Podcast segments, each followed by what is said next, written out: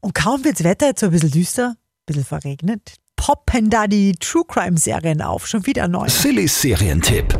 Wieder Serien nach wahren kriminellen Begebenheiten. Es geht um eine verschwundene Milliardärsgattin in Norwegen, in der Netflix-Serie Verschwunden in Dorenskog. Wie lange wohnen die hier schon? Seit es in den 80er Jahren gebaut wurde. Das ist bemerkenswert, Was denn? dass man als Milliardär so wohnt. Lag das beim Erpresserbrief? Ja, Hagen sagt, das wären ihre Ringe. Was ist passiert? Wo ist die Frau? Könnt ihr rausfinden. Auf Netflix bei Verschwunden in Lorenzkrog kriegt von uns 7 von 10 Couchpunkten. Übrigens noch heftiger in Sachen True Crime wird's dann morgen. Da geht eine Serie online auf Netflix über den amerikanischen Serienmörder Jeffrey Dahmer. Und das ist eine Serie, die ist richtig gut gemacht. Das schauen wir uns morgen gemeinsam an um die gleiche Zeit. Silly Serientipp.